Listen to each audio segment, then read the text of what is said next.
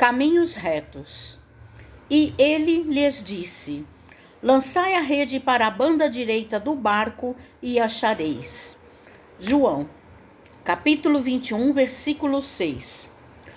A vida deveria constituir por parte de todos nós rigorosa observância dos sagrados interesses de Deus. Frequentemente, porém, a criatura busca sobrepor-se aos desígnios divinos. Estabelece-se então o desequilíbrio, porque ninguém enganará a divina lei, e o homem sofre compulsoriamente na tarefa de reparação.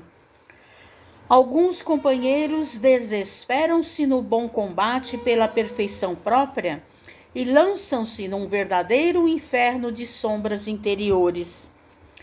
Queixam-se do destino, acusam a sabedoria criadora, gesticulam no abismo da maldade, esquecendo-se o capricho e a imprevidência que os fizeram cair.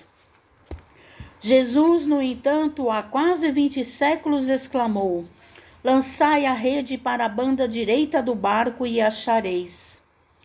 Figuramente, o espírito humano é um pescador dos valores evolutivos na escola regeneradora da Terra. A posição de cada qual é o barco.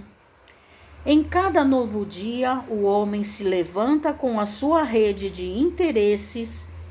Estaremos lançando a nossa rede para a banda direita? Fundam-se nossos pensamentos e atos sobre a verdadeira justiça?